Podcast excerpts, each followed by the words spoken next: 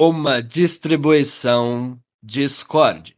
Versão brasileira Poltrona Podcast.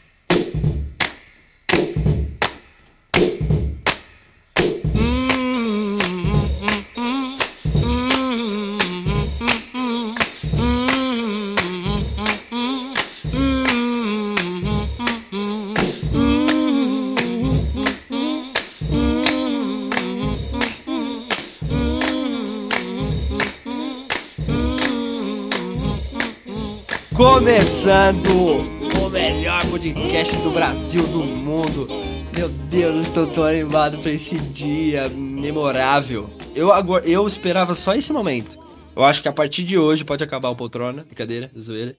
É porque eu queria muito falar disso, desse assunto que eu amo, cara. Nossa, sou apaixonado.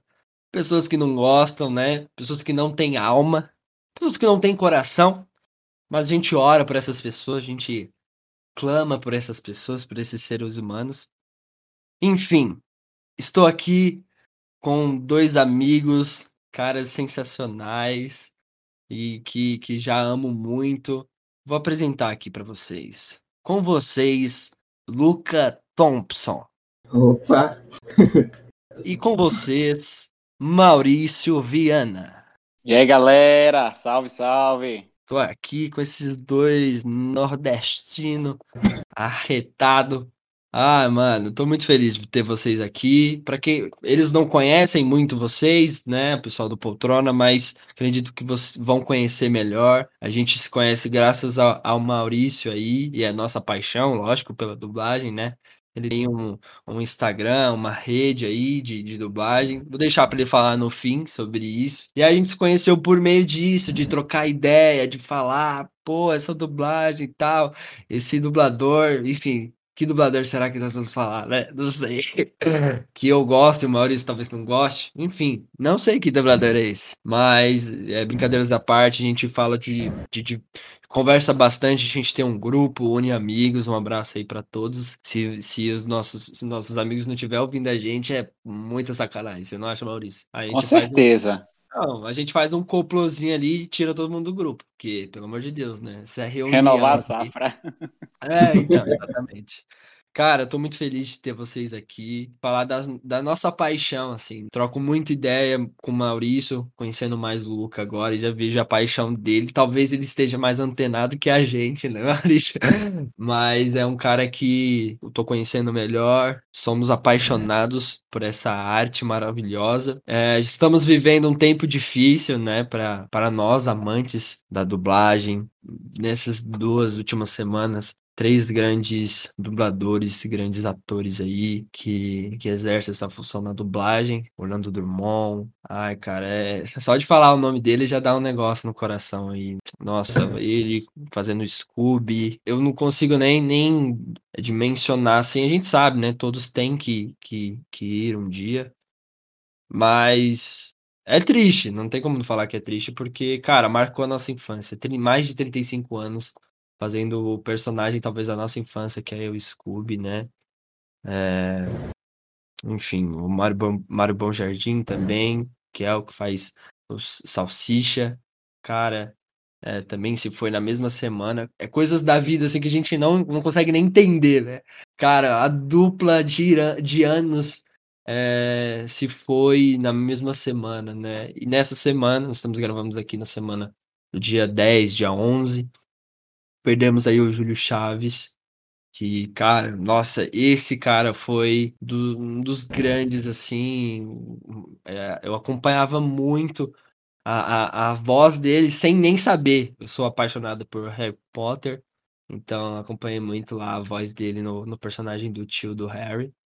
E, cara, é, é triste a gente perder, né? O Júlio Chaves foi por conta do Covid, momento difícil. Mas eu acho que é nesse momento difícil que a gente tem que trazer a alegria, que a gente tem que falar de coisas que a gente ama, falar dessas pessoas que marcaram gerações, não só a nossa, como gerações dos nossos pais, gerações de diversas, diversas pessoas, né? Então, não tem como a gente prestar uma melhor homenagem, né? Mas eu acredito que carregar as vozes deles para os nossos dias e nossa vida. Eu acho que é uma das belíssimas homenagens. Bom, vamos pro ponto legal, né? Vamos lá, vamos sair dessa bad, dessa tristeza. Mas é assim, certamente deve ter pessoas assim, caraca, os caras vão falar sobre aqueles caras que fazem dublê, né? Aqueles caras que no lugar do Vin Diesel pula os prédios, tal, no lugar do Will Smith, enfim. É, é, é isso, né? Não.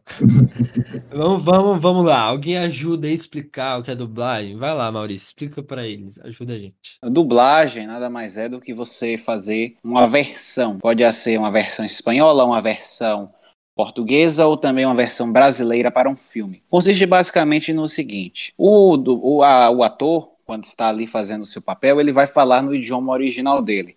Por muitas das vezes o inglês, que o cinema americano foi muito potente, e até hoje é muito potente, e então ele estará falando em inglês. A, o papel da dublagem é trazer as pessoas que estão em outros países uma voz, seja ela em português ou não, possa se alcançar mais pessoas, né? Este foi um propósito. Quando a gente para para pensar no mundo globalizado, isso tem muito disso também. Então, a dublagem nada mais é do que você inserir em uma produção estrangeira algo nativo, que no caso são as vozes na língua nativa daquela região. Descomplicando um pouco, é, vamos trazer para o nosso Brasil, é, por exemplo, quando chega um filme estrangeiro, os dubladores darem voz em português, com é, o texto traduzido, feito uma tradução, eles então vão dublar usando a técnica da dublagem estes personagens daquela produção, sendo ela filme, série, novela, e então nos dará é, a satisfação de sentar no sofá ou na poltrona e poder ter a realização de ouvir algo em nossa própria língua, não ter de ficar procurando legenda ou então fazendo assimilações. Você está ali, de fato, consumindo algo que acaba sendo mais para o seu relaxamento. Então a dublagem tem uma dessas peculiaridades e também dádivas de você poder aproveitar algo de fora como se estivesse ali no seu próprio convívio. Bom, depois dessa explicação não tem o que falar, né? Que é dublagem. Maurício aí explicou dicionário, né? Pegou o dicionário e falou: Isso aqui é dublagem, tá, pessoal? Eu acho que tem muitos dubladores que definam, definem dessa forma. Eu gosto dessa definição de que é, é o convencer. A dublagem, ela tenta te convencer que o Tom Cruise tá falando em português, tá ligado? Que o Alpatino tá falando em português. É, é esse o papel da dublagem, de trazer a nossa língua, o nosso cotidiano, que isso é muito importante lembrar. Não é só a nossa língua, tipo, pegar o dicionário e colocar lá. Olá, tudo bem? Não. Tem a nossa forma de falar. Fala aí, rapaziada, como que você tá? Tá da hora? Firme? Tem, muito, tem muitas adaptações que são assim, que é muito legal, porque, por exemplo, uma gíria dos Estados Unidos não é a nossa gíria. Então, eles traduzem, por exemplo, e aí é, é na, na, na dublagem vai no literal. Então, tem uma, uma gíria que a gente não vai entender, que a gente não vai ter né, a sua, a sua devida. Como que eu posso dizer? Sabe quando você está perto daquilo, você reconhece aquilo? Pô, essa gíria é daqui. Não, isso aqui eu não conheço. Não é familiar, era essa palavra. A dublagem, ela veio, nasceu para convencer que seja o ator dos Estados Unidos, da Espanha, é, é, do, de Tóquio, de onde for, esses estão falando em português para trazer a, a, nossa realidade ali dentro daquilo que o filme, a série ou curta o que for está passando. Então, eu acho que, que é, eu colocaria essa palavra aí bem forte, de que o convencimento da língua nativa, sabe? Eu acredito já que seja mais uma questão de comunicar mesmo, de apresentar o mesmo trabalho para vários tipos de pessoas, sejam pessoas que não conseguem acompanhar a legenda por idade ou por alguma comunidade, ou porque preferem mesmo, se sentem mais confortáveis vendo o filme no próprio idioma, sabe? Como é o meu caso, eu me sinto mais confortável assistindo o filme e não precisar me preocupar em ler, em poder assistir o filme e acompanhar tudo, vendo o que está acontecendo e já recebendo informação. Vamos lá. Agora o ponto é o seguinte, tá? A gente está falando disso, dessa, dessa nossa paixão, mas como que isso surgiu na nossa vida? Como que eu e você e o Luca nos encontramos apaixonados por isso? Né, as pessoas devem estar se perguntando, cara, por que, que eles estão falando disso? Porque somos tremendamente apaixonados por isso. E tem um motivo. Diga lá, Maurício Viana, qual o motivo? Foi o Guilherme Briggs que motivou você Ah, você vai jogar pela dublagem? Não, não, não, não, não, não. Não foi o Guilherme Briggs. Na verdade, foi uma dubladora que talvez tenha alguns anos na frente dele, talvez décadas. Porque assim, é, é a primeira recordação que eu tenho quando eu me refiro à dublagem. Porque assim, a minha. Meu interesse pela dublagem, na verdade, ele é um pouco tardio, só que a associação é um pouco mais é, antiga, né? Porque assim, eu desde pequeno sempre gostei muito de ver filmes assim na sessão da tarde e tal, assistir desenhos. E a minha recordação é muito de sessão da tarde, porque eu olhava a voz da Up Goldberg e achava sensacional aquilo ali, né? E assim, você olha, você sabe que a pessoa não tá falando em português, mas é algo meio que a gente não sabe explicar, né? Tipo, ai, será que aquele ator fala todas as línguas? Eu assistindo a Carly tinha essa meio que essa sensação, né? De vez em quando pesquisava na internet, via os nomes dos dubladores, mas nada que me aprofundasse. Na verdade, eu não sabia pesquisar na época sobre esse tipo de coisa, então eu não tinha propriedade para aquilo, mas comecei a ter muita curiosidade, principalmente quando a gente para para pensar naquele sentido que é algo que muita gente se questiona às vezes. Por exemplo, você está assistindo algo aqui hoje e aí é com o Patrick Dempsey, né? Aquele ator americano que fez o filme Encantada, por exemplo. O Patrick Dempsey, antes da série Grey's Anatomy, ele foi dublado pelo Reginaldo Primo. Então, nos filmes você tem um repertório de um dublador. E aí quando você chega para a série é o Alexandre Moreno. Meio que tem aquela desassociação. Então a gente começa a perceber esse tipo de coisa, né? Ah, a voz de fulano tá diferente, é, a voz de fulano tá a voz do Beltrano, então tem muito sobre isso. Então eu já tinha essa consciência. Mas o que me de fato motivou a conhecer mais da dublagem, a mergulhar nisso anos depois, foi uma série chamada Pretty Little Liars, né, que a gente tem a abreviação PLL. No Brasil é o, ela recebeu é o famoso pirulito lá, que Isso, que os dubladores da série zoavam chamando de pirulito lá. Passou no SBT sobre o nome de Maldosas, né? Mas não é utilizado, né? Aliás, é utilizado nos teasers da série, porque tem um, um, uma coisa que passa antes do episódio, que diz assim, anteriormente em Maldosas, mostrando o que tinha acontecido antes. E aí eles usam esse título, e o locutor também. Mas aí sim, paralelo a isso, a minha curiosidade se deu porque no encerramento de cada episódio vinha o locutor, que era o Malta Júnior, e aí ele diz assim: direção de dublagem, Manolo Rei, com as vozes de Ana Lúcia Menezes, Érica Menezes, Teline Carvalho e as outras vozes que faziam parte daquele elenco. E eu comecei a ficar pensando de caramba, velho, quem será que. Quem será que é, né? Tipo assim, será que a Ana Lúcia dubla sei lá, a Hanna? Será que a Érica Menezes dubla a Ara? Então fiquei com essa dúvida. E aí eu fui atrás pesquisar. E aí eu pesquisei e aí descobri quem dava voz a quem. Comecei a ir atrás também do Instagram dessas pessoas, porque eu queria ver a cara da voz, né? Que até um quadro do dublador Marco Ribeiro tem, um, tem esse nome. Então eu fui atrás da cara da voz, literalmente. Aí conheci essa galera, né? Quer dizer, conhecer entre aspas, né? Comecei a ver de quem se tratavam quem eram os rostos por trás daquelas vozes. E um dia eu parei para pensar, eu procurava páginas sobre dublagem, não encontrava. Encontrei a Dublapédia, mas apenas então eu digo assim, velho, isso no dia 25 de agosto de 2018, eu digo, não, eu vou criar uma página no Instagram, porque eu quero que as pessoas tenham nas mãos algo que eu não tive, que era conhecer essas vozes de uma forma mais acessível. Então foi aí que eu tive essa ideia de criar o universo da dublagem. Tá aí já vai fazer três anos, faz três anos esse mês. E aí comecei com alguns posts assim, mostrando quem dava voz a quem, aquela coisa toda, justamente nesse sentido, justamente nesse propósito de fazer a dublagem reconhecida, de fazer o que nós estamos fazendo aqui hoje, que é promover um debate, que é fazer algo saudável, algo amigável, e mostrar que as pessoas que estão fazendo esse trabalho não estão estragando um filme, mas sim abrindo as portas, dando oportunidade da gente ter, seja em horário nobre, em horário comercial, ou no horário que a gente quiser hoje em dia com o streaming, ter a oportunidade de ouvir algo do jeito que o brasileiro consome, do jeito que o brasileiro gosta, melhor dizendo, que é algo em português. Foi assim que começou a minha trajetória e aí depois disso eu passei a pesquisar tudo que eu assistia, a segunda produção que eu assisti nesse sentido foi Grey's Anatomy. E eu lembro que na época eu já sabia da voz do Alexandre Moreno, assim, eu, sa eu sabia que eu conhecia aquela voz.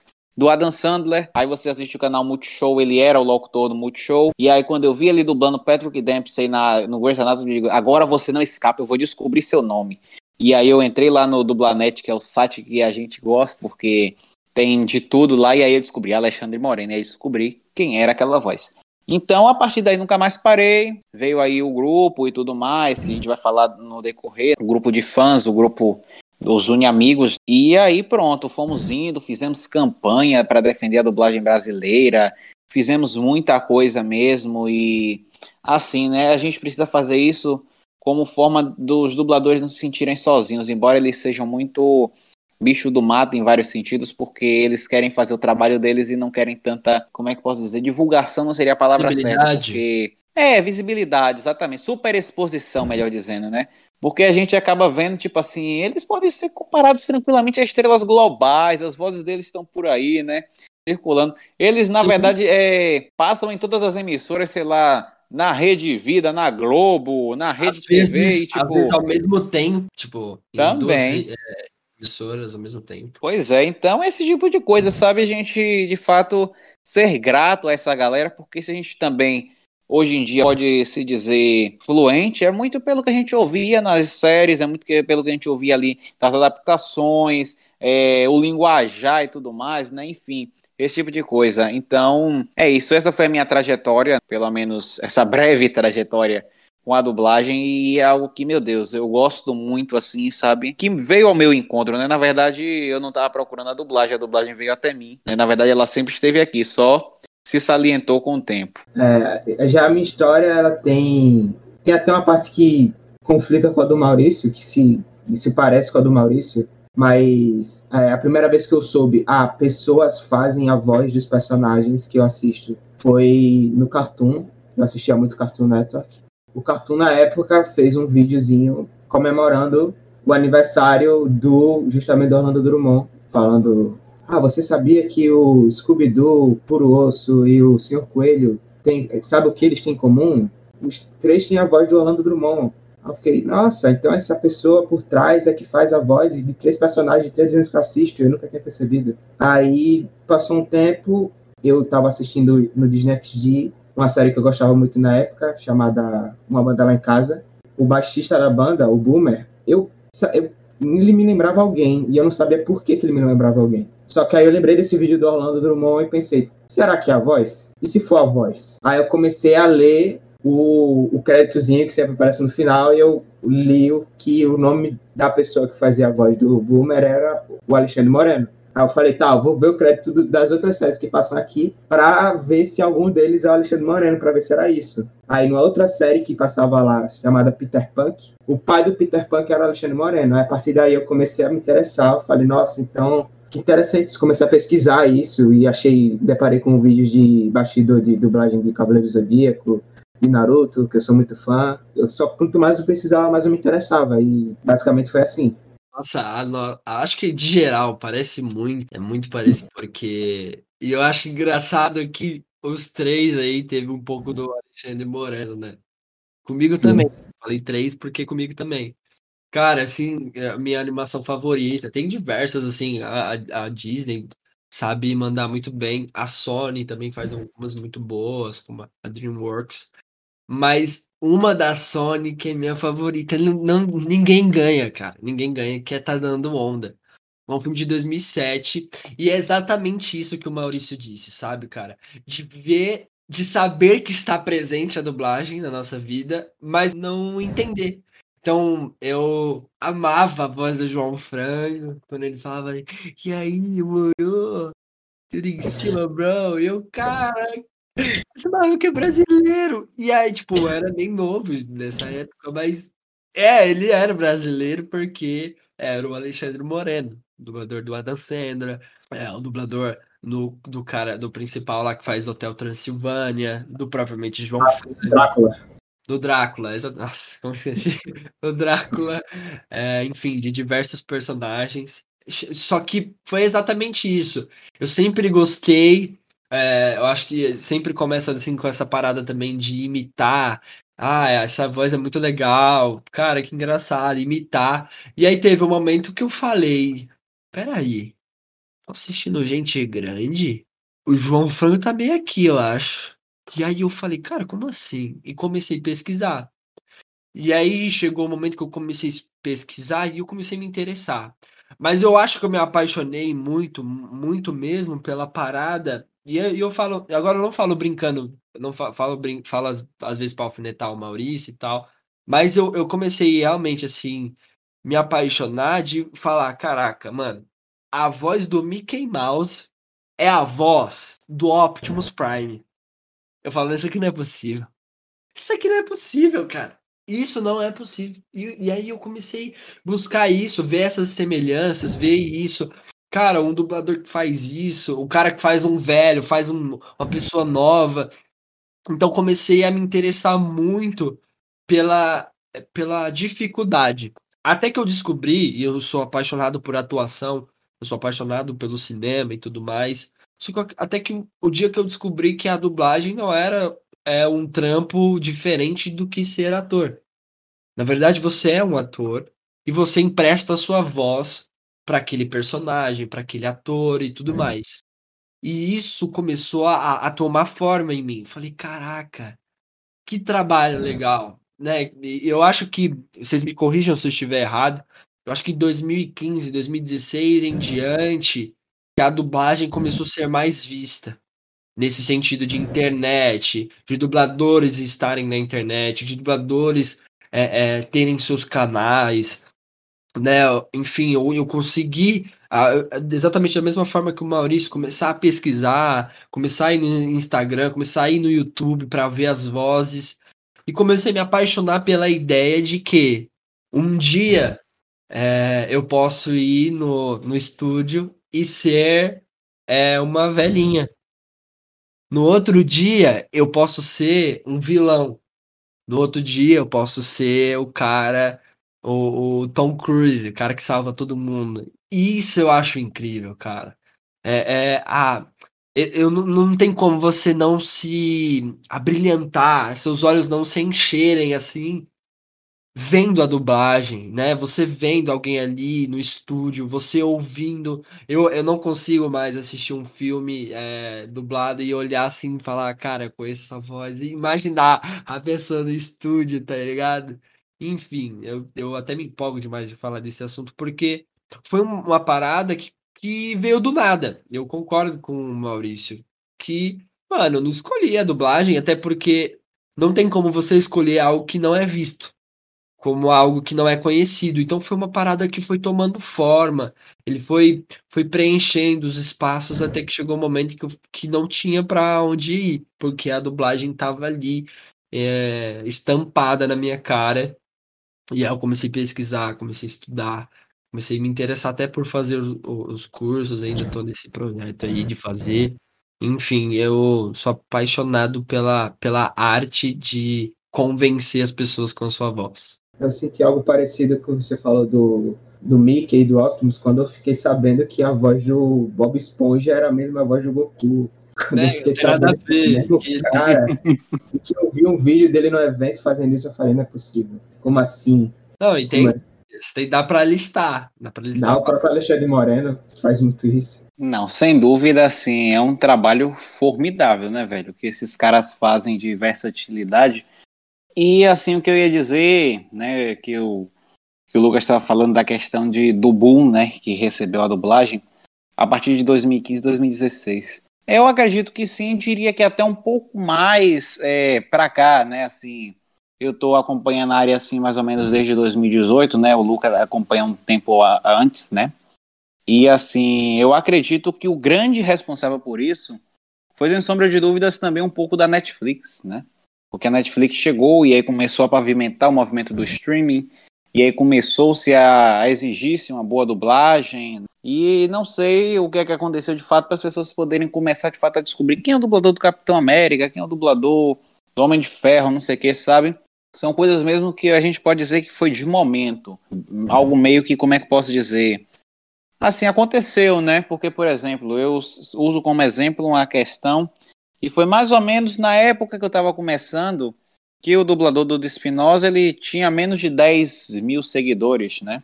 Isso foi quando a fã, que hoje ele considera número um, a Dandara, começou a formar o grupo dela, que é um fã-clube. E hoje em dia ele já passa dos 50 mil. Então é muito sobre isso também, não sei, sabe? É muito da curiosidade. E a curiosidade é algo que a gente não consegue, como é que posso dizer, prever, né? Tipo, a minha curiosidade eu não tive como prever. Aconteceu ali, oh, peraí, o que, que é isso aqui? E aí fui. Então acredito que também a internet, né, nesse sentido, tem muito essa importância de agregar e tudo mais, até os próprios jornais, os sites, né? Sempre estão aí, de certa forma, divulgando a dublagem. E aí, às vezes você pesquisa lá no Google dubladores e aí já vai aparecer uma lista com uns 50 nomes, 100 nomes. Você conhecer vários personagens de Rio, de São Paulo, dubladores. Então, acho que tem muito sobre isso também, né? Questão da aliada à mídia. Eu acho que tem muito sobre isso. Essa questão de como eles começaram a, a ser conhecidos, como as pessoas começaram a prestar atenção nisso. Muitos dizem que foi por causa de começou bastante com Cavaleiro Zodíaco e que acabou expandindo para outros animes, que na época, por algum motivo, as pessoas queriam muito saber quem eram que faziam as vozes dos Cavaleiros do Zodíaco, procuravam saber e chamavam para evento, e eles apareciam em capa de, das revistas, falavam sobre animes, isso expandiu. E o Hakusho também, o elenco também passou por isso, eles contam a história que na época eles recebiam cartinhas que eles não esperavam eles não estavam acostumados com, com isso, eles ficavam, como eles descobriram que sou eu? Como isso chegou em mim? Como é que como é que eu estou recebendo elogio pelo meu trabalho? Isso não é normal. Isso acabou se expandindo para outras coisas, mas começou muito com os fãs de anime, pelo que a gente pode olhar olhando para trás e vendo como isso começou, quando eles começaram a ter visibilidade e tal. É, a, pro, né? a, a, prova disso, a prova disso que você está falando, é a própria Comic Con, porque o evento dos dubladores hoje, principalmente de anime, enfim, de jogos, é a Comic Con, cara. É onde eles vão, onde eles são contratados, é onde eles aparecem para as pessoas verem. Foi ali que, que, realmente que surgiu, por causa dos animes, por causa do, do, dos jogos, que surgiu, que eu digo, essa curiosidade, essa, esse interesse até chegar ao ponto de que, mesmo que você não procure, apareça. Então, tipo, você tá no seu Instagram lá, do nada vai descendo, é, é, aparece a, a, pessoa que faz é, X série. Então, é, talvez talvez apareça muito para mim porque eu vejo bastante. Mas é muito legal de ver como, por exemplo, em 2000, eu acho que foi em 2015, 2014, eu comecei a pesquisar sobre isso, mas eu não tinha tanta informação quando eu voltei a me interessar real, oficial, foi na, acho que na mesmo, no mesmo tempo aí que o, que o Maurício, de 2017 e 2018, talvez até 2016. E eu voltei com, com os dubladores, tipo, com canal, com pessoas que amam como versão dublada, é, com canal para, para homenagear, é, no Instagram, um movimento muito grande. Então, foi muito um bom assim do nada, que foi sendo, se a gente for construindo aí de pouquinho em pouquinho os pontos, tem os seus porquês. Aí vem o anime, vem a Netflix, igual o Maurício disse, vem os fãs curiosos, e foi assim que teve esse boom e, e nós começamos a, a, entender um pouco mais sobre a dublagem. É tanto essa questão da Comic Con que a voz de, da Comic Con é a voz do Endo Bezerra, que é um dublador muito conhecido e tal. É isso, e assim, eu acredito em toda essa pavimentação. Nunca fui lá atrás em Cavaleiros e eu acredito que isso tudo serviu para pavimentar, porque, por exemplo, você olha, é, a galera meio que vivia numa ilha ali na Herbert Richards e tal, e aí só dublando, dublando, dublando, sendo muito feliz dublando ali todo mundo junto, como os dubladores sempre relatam, né, quem vive essa experiência. E, tipo, para eles era o trabalho, virava a noite, era, uma, era maravilha o que eles faziam, né? sempre com qualidade, apesar das questões precárias de, enfim, de questões trabalhistas, mas para eles era assim uma coisa maravilhosa de se fazer, né?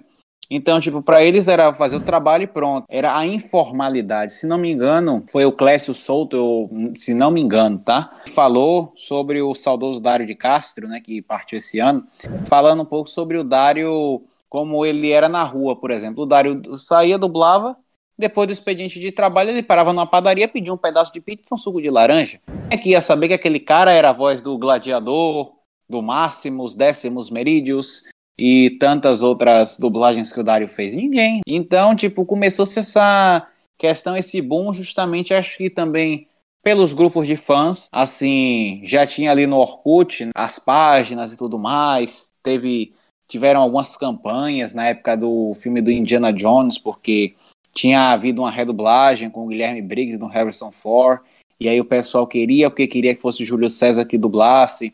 Então você já via ali um potencial bacana dos fãs, né? E assim, desde aquela época, desde aquela época já havia, e também, de certa forma, já havia um incentivo pela mídia televisiva.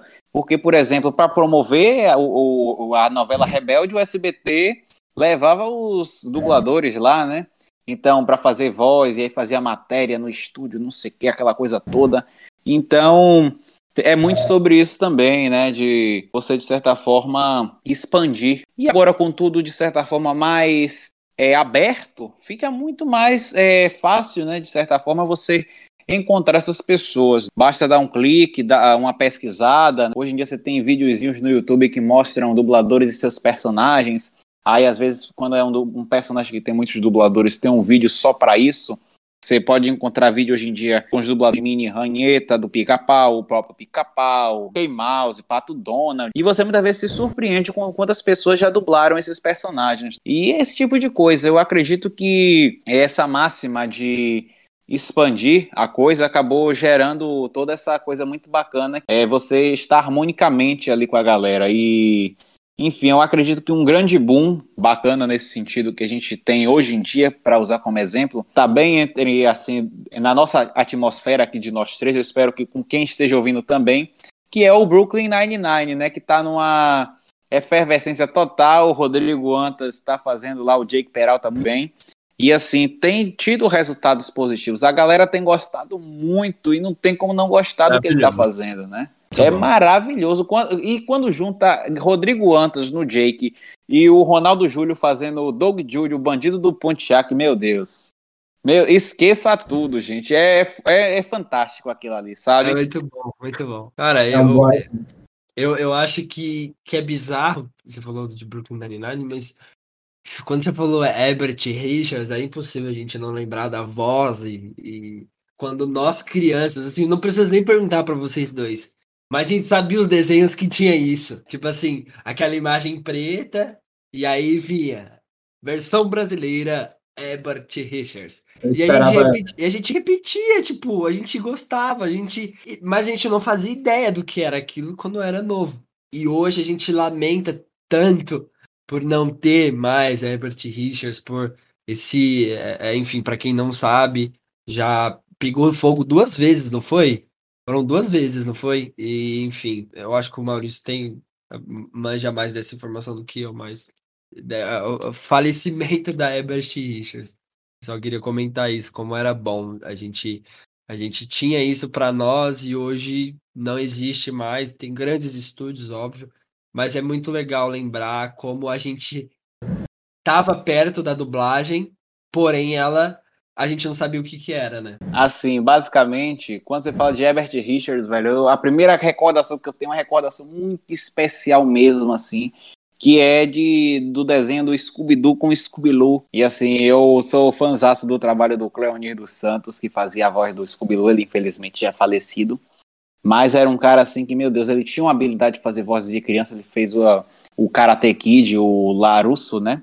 Ele fez aí também você pode conferir a dublagem dele nos flashes, quando tem flash de Karate Kid no Cobra Kai, eles mantiveram, isso é massa, muito legal.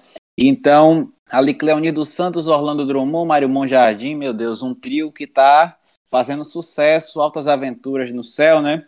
E assim, eu tenho essa lembrança, né, do da Herbert Richards ali. E assim, né, você puxou esse assunto do, para quem não sabe, que infelizmente, né, a Herbert acabou falindo em 2009 por muitas questões. A principal delas foi porque a Herbert Richards ela era uma empresa, né, por exemplo.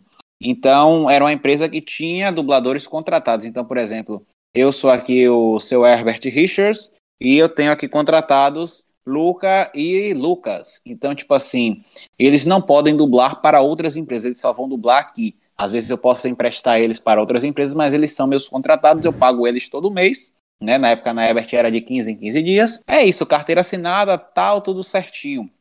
Só que aí, como a gente tem visto, assim, principalmente lá na década de 90 e assim, meados de 90, início de 2000, começou-se uma baratização do mercado, né? Então, tipo assim, por exemplo, vamos supor, se a Ebert cobrava 50, o mercado agora vai cobrar 10, vai cobrar 5. Então, para o distribuidor fica muito mais fácil colocar nas mãos de um estúdio que está pedindo menos do que num estúdio grande, num estúdio de porte, né? Foi a mesma coisa que aconteceu com a Alamo, né? A Alamo acabou fechando antes da falência, mas a gente pode ter como exemplo, por exemplo, o Dr. Michael Stoll, que era o dono, ele denunciava para a Polícia Federal esses pequenos estúdios que muitas vezes é, até é, não seguiam determinadas regras, assim, diretrizes da dublagem. Foi isso, basicamente, né? A Ebert acabou não conseguindo pagar as dívidas, já no seu finalzinho, se não estou enganado, ela desvinculou isso, então, tipo, os dubladores agora tinham essa ida e vinda livre, e só eram escalados como hoje em dia eles são, que é freelancer, né? Ele só paga pela produção. Por exemplo, o Luca vem aqui, vai dublar no meu estúdio, e ele vai receber X por hora para poder dar voz, e pronto. Encerro meu vínculo com o Lucas. Se eu não quiser que ele duble aqui nunca mais, se ele fizer um trabalho péssimo, ele não bota mais os pés no meu estúdio. Mas se ele fizer um trabalho maravilhoso, nós nos veremos muitas vezes mais, né? e ele estará dando voz aos meus é, produtos, de certa forma. Então a Ebert acabou né, é, indo à falência, não conseguiu pagar, e aí acabou que o prédio ficou abandonado, e assim, um grande acervo ficou lá dentro, né? Acervos assim de coisas muito preciosas se a gente for para analisar. É, uma vida inteira de dublagem estava ali, foram quase 60 anos, foram, se eu não me engano, 59 anos nesse processo. E, assim, uma, uma curiosidade interessante é que desde o início o Orlando Drummond trabalhava lá, então ele passou quase 60 anos trabalhando na mesma empresa. E aí, tipo, acabou tendo isso, e aí começou-se a deter deteriorização do prédio, né? Morcegos nos corredores, né? Esse tipo de coisa mofo. E aí veio o incêndio, aí depois veio outro incêndio, e aí o prédio ainda estava lá. Atualmente o prédio foi demolido e hoje em dia dá lugar a uma igreja que é japonesa, uma seita japonesa, se não estou enganado, algo nesse sentido. E, enfim, assim se encerrou um dos ciclos mais interessantes da dublagem do país. Cerca de 80% das produções eram dubladas na Herbert Richards, né? o que acarretou até a saída de dubladores de São Paulo na época que enfrentavam a crise. São Paulo é o berço da dublagem no Brasil também. A galera de São Paulo, muita gente teve que ir para o Rio de Janeiro para trabalhar. Antônio Moreno, ou Ney Casarré, Der Casarré, é, Garcia Júnior, Garcia Neto, Dolores Machado, é, Maralise Tartarini, né, Denise Simoneto, que tinha também nessa é, época mais ou menos, veio para o Rio de Janeiro. Alguns voltaram para São Paulo depois, outros não, enfim. Né? Então a Herbert Richards ela acabou tendo esse vínculo também com a Globo, que acabou fazendo com que ela se tornasse uma usina, né? assim a gente pode dizer, em potencial. Era dublando em louco ali, várias coisas, e virando noites dublando e tal, para poder ir ao ar na Globo, para poder. É série, é filme, é tudo, é desenho. Então, assim, de fato, a Ebert abraçou o mercado mesmo. Aí depois foi se abrindo, de certa forma, algumas coisas para VHS eram dubladas em São Paulo. Aí depois o pacote de animes foi todo para o Rio de Janeiro. Ou para o Rio de Janeiro, não, para São Paulo, perdão, gente. Foi todo para São Paulo, então, assim, só no Rio de Janeiro a gente só teve Yu Yu Hakusho naquela época. De resto, todo o potencial de animes da época foi para São Paulo. Então, assim, foi aí que começou de fato é, essa questão dos polos, né? Quer dizer, a gente já tinha os polos antes, mas eram polos que não estavam, de certa forma, aquecidos. Só tinha, você olha assim, anos 80, cadê? Só Herbert Richards. Tinham outros, Telecine, VTI e tal, mas nenhum que pudesse bater de frente. Tinha Alamo também já naquela época, IC, aí depois virou BKS e tal. Mas, assim, a Herbert Richards foi de fato é, o, o, que hoje a gente pode chamar. Tem gente que chama a Globo de Vênus platinada, né? E a Richards foi a Vênus platinada da dublagem. Então ficou muita saudade, né? muitas lembranças daquela época. Pode matar a saudade nas dublagens que a gente encontra aí com o selo, o padrão de qualidade, versão brasileira Herbert Richards. Bom, agora a gente falou de alguns termos mais técnicos, tá? Falou de dubladores, o povo nem sabe, o Maurício falou tanto de dublador aqui que o pessoal falou, mano, quem é essa galera? Calma, vocês vão chegar aí nesse nível do Maurício, do Luca, de entender quem são essas pessoas. Mas acho interessante a gente refletir para que a dublagem? Pô, tá bom, a dublagem é maneira, o bagulho é da hora. tudo em cima, morou e tal. Não, legal. Beleza. João Frago. Só que, pra quê? Pra que, que a dublagem existe? Qual que, é, qual que é o feeling da parada da dublagem? A, a dublagem mesmo é para comunicar, é para poder apresentar o trabalho a mais pessoas, para que todo mundo possa aproveitar. E é a opção, quem não quiser também pode ver o, o da forma original, mas tem pessoas que só podem ver desse jeito ou que preferem ver desse jeito. Então é importante, é importante ter essa opção. Olha, já eu acredito que assim a dublagem está inserida naquilo que a gente estuda é, na época assim do ensino fundamental e médio, que em geografia globalização. Eu diria que o Walt Disney, para quem não sabe a dublagem, é graças ao Walt Disney. Ele tinha um vínculo com o Herbert Richards, que era distribuidor de filmes no Brasil. E aí ele decidiu é, realizar a dublagem dos filmes da Disney, né, para a versão brasileira. Então, graças a ele, né, que teve essa visão, que a dublagem começou. Então, eu diria que por um mundo globalizado, de certa forma, o Disney queria vender os filmes dele e conseguiu. Então, como é que ele vai conseguir fazer esse tipo de. É, expandindo para o um mundo algo? Ele sacou que ia manter inglês para uma galera que falava em português, para uma galera que fala outros idiomas, algo que, de certa forma, não atingiria. Vamos supor que chegasse, sei lá, 50, 60 aqui no Brasil, filmes, cenas no áudio original. É certo que só uma parcela, vamos, vou ser até bem honesto dizendo que 5% da população iria assistir, né, tendo um certo domínio, né? Porque o resto eu acredito que não, justamente porque naquela época as coisas eram mais fechadas e eram poucas pessoas que tinham conhecimento de outra língua, né, que poderia carregar essa, esse fardo de dizer, ah, eu falo é, sobre língua, trilingue e tal, enfim, esse tipo de coisa. Então, o Walt Disney tem essa visão de mercado, essa visão também de mundo globalizado, e ele vai, injeta e insere ali uma parceria que deu super certo, porque a gente está vendo como a dublagem tá aí até hoje. E é basicamente isso. Eu ia te pedir como exemplo para você me dizer algum ator que você achasse ruinzinho. Cara, vou te dizer, um ator meio ruinzinho. Na verdade, na verdade, eu acho que, que não é nem ruinzinho, eu acho que não, não tinha experiência e tudo mais. Por exemplo, uma das séries que eu mais gosto, ou se, ou se Um Estranho no Paraíso. Cara, o, o Ben Mackenzie lá, né, que é casado com uma brasileira, Morena, Morena Baccarin, se eu não me engano, o sobrenome dela.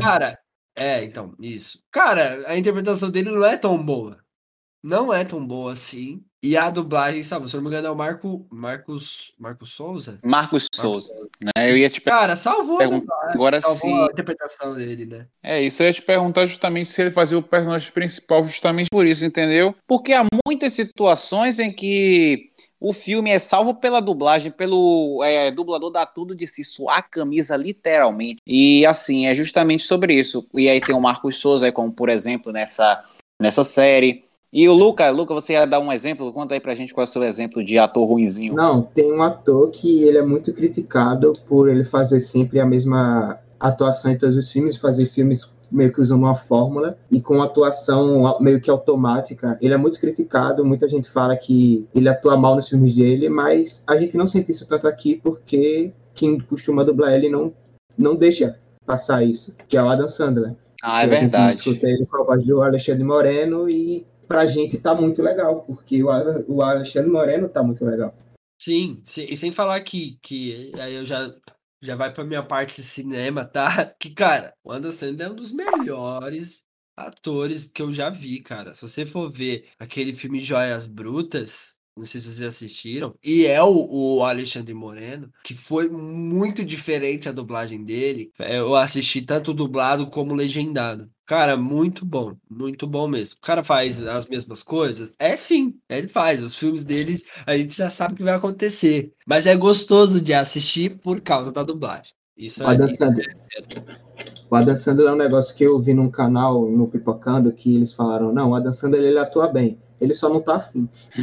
Não, é as produções dele, cara. É as produções dele, ele faz o que ele quiser. Se eu, se eu fizesse os meus filmes, eu ia fazer da forma que eu quisesse, sabe? Agora, é, é tem muito ator, ah, vou fazer filme de Oscar. O cara quer se divertir. Cara, vamos, a gente, o cara o, faz essa pergunta. Você acha que o Adam Sandler sofre para fazer o trampo dele? Sofre para fazer gente? Mas...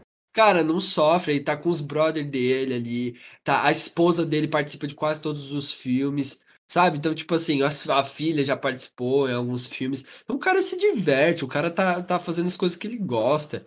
E aí a gente pega, põe um, um dos melhores dubladores da, da, do Brasil e põe na voz do cara, e aí fica melhor ainda. E, e assim, se você for ver legendado e dublado, mesmo que você não goste de dublagem, sério, a voz do, do Alexandre Morano é melhor que a do Adam Sandler da vida real. Combina mais com ele do que a voz. Combina mais. Sim, não, cara. isso me lembrou até uma brincadeira que eu vi uma vez, que aí falava sobre a Up Goldberg, né? E aí já entra também nessa questão da dança, né? que diz assim, bom, a voz da Up Goldberg, na verdade, é a voz da Selma Lopes. Lá nos Estados Unidos, ela é dublada por outra pessoa. O Adam Sandler é também a mesma coisa. A voz da Dan Sandler é a do Alexandre Moreno. Lá nos Estados Unidos é outra pessoa que faz a voz dele. Porque a voz dele, é, não sei se deu pra entender, mas é porque a voz do cara, tipo, essa voz perfeita que a gente montou aqui, né? Eu acho, que, eu acho que o que você tá tentando explicar para o pessoal que não tá entendendo é tipo assim, no Brasil, a voz do Adam Sandler foi criada de uma forma, né? Ele já teve outros, outros dubladores e tal, acho que em Clique, não lembro outro filme, mas ele já teve outros filmes. Só que teve uma marca, né? E aí entra muito no que os dubladores falam, né? De boneco. É tipo assim, ah, esse é meu boneco. Então, tipo assim, eu sou o, o Alexandre Moreno e eu dublo sempre é, quase todos os filmes do Adam Sandler. Então, tipo, sai oito filmes do Adam Sandler em cinco anos. Eu fiz os oito filmes, é já considerado um boneco daquele dublador. Ou seja, é como se essa voz no Brasil fosse marcada por ele, é, quase todos os filmes. A menos que tenha teste, então, tipo, a Sony faça um filme com, com a Adam Sandler e fala, não, eu quero fazer teste para esse filme. E aí a voz do Alexandre Moreno não, não ganha o teste. Vai o Luca Thompson ganha do Alexandre Moreno. Tipo, caraca, que isso? Mas, enfim, eu acho que, que esse ponto aí que a gente está falando é, é muito interessante para quem, quem não gosta entender é, essa parada de aqui no Brasil para muitas pessoas pra, por exemplo para minha irmã desde os oito anos de idade desde os sete anos de idade Cara, a voz do Adam Sandler não é aquela voz grossa, meio fanha que ele tem nos Estados Unidos. Na verdade, que, que ele tem nos Estados Unidos, que é a voz do Adam Sandler. Só que aqui no Brasil foi criado esse, entre aspas, estereótipo dele. Foi criado a voz aqui no Brasil. Acho que foi isso, mais ou menos, que o Maurício quis, quis passar. Um exemplo de, de filme que meio que salvo pela dublagem é As Branquelas. Ele não fez tanto sucesso nos Estados Unidos, mas aqui teve um trabalho tão bom com a dublagem, localização. Muito. Aqui todo no Brasil mundo, é tudo do Brasil. Todo mundo sempre repete, a, sempre repete as, as frases do, do filme, até hoje, e é muito. É até engraçado, porque o filme é um pouco antigo, mas ele ainda parece que é tão recente, porque as pessoas falam tanto dele ainda. E o que marca a dublagem, você não vê ninguém fazendo referência ao filme As Branquelas em inglês aqui no Brasil.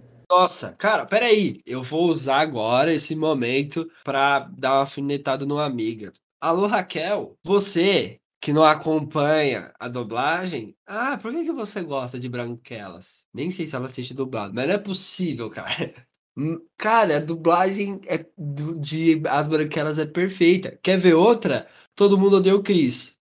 O próprio Chris Rock fala que, tipo assim, teve uma repercussão lá. Só que, cara, vai no. Eu não lembro o nome do ator que faz o Chris, que faz o Chris Rock.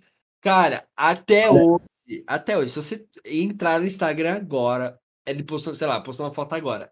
Vai ter lá as frases daqui do Brasil. Tipo, cara, tá sua. É, enfim, várias, várias, várias maravilhosas. Tipo, aí suco de fruta. Aí suco de fruta. É, toma esse chá que melhora, sabe? Frases frases que lá fora é outra frase. Aqui no Brasil foi uma adaptação perfeita e tudo mais. Então, Chaves é outra. É, Chaves. Chaves, cara, pessoal lá, lá para eles é normal, sabe? E para nós aqui é um monumento, tipo do SBT, é um monumento da dublagem até. Enfim, cara, eu acho que chegou, chegou muito no nível do ator que faz o Kiko, o Carlos Villagrán, e o ator que faz o Seu Barriga, é, eles aprenderam as frases daqui. Sim, Porque eles sabem que eles são mais famosos aqui e que as pessoas lembram mais deles dublado do que com a voz deles. Então eles vão dar entrevista, eles sabem o, o bordão daqui, eles falam o bordão daqui, porque eles mar marcou mais do que lá. o Brasil, o Brasil tá no pódio, né, de, de, fãs, cara. Não é possível. Em todo lugar a gente tá, cara, em todo lugar. Outro ponto que a gente tá falando aqui, pra que a dublagem? A gente falou é, dessa parada de salvar certo filme, salvar certa coisa, mas tem algo muito importante que, que poucas pessoas entendem da importância da dublagem. Vamos para a acessibilidade que a dublagem traz. Vamos lá, você, senhora e senhor, que nasceu né, aqui no Brasil e fala, fala por é, inglês desde os seus cinco anos de idade e nunca precisou assistir os desenhos em português, por quê? Porque você sabia tudo. Os seus papais e mamães te deram um curso, te ensinaram inglês. Então não houve necessidade dos dubladores te ensinarem o português através dos seus desenhos. Claro, estou sendo muito irônico, porque as pessoas que falam da dublagem esquecem que elas foram educadas pela dublagem. Com 5, 6 anos de idade, você não iria conseguir assistir algo se não houvesse dublagem. Então você poderia agora se arrepender deste pecado de falar mal de dublagem? Desculpa, gente, foi um momento de desabafo aqui. Mas a dublagem educou muitas pessoas, a dublagem ensinou. Eu nunca, propriamente quando você vai à escola, é, dão algum, passam algum filme, passam alguma coisa, ensinando alguma coisa, mas propriamente em casa, com aquelas musiquinhas dos desenhos infantis, que são os dubladores ali.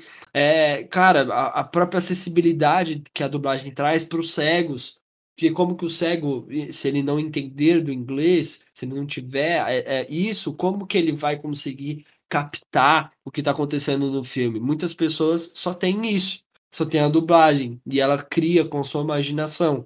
Então, cara, isso é maravilhoso.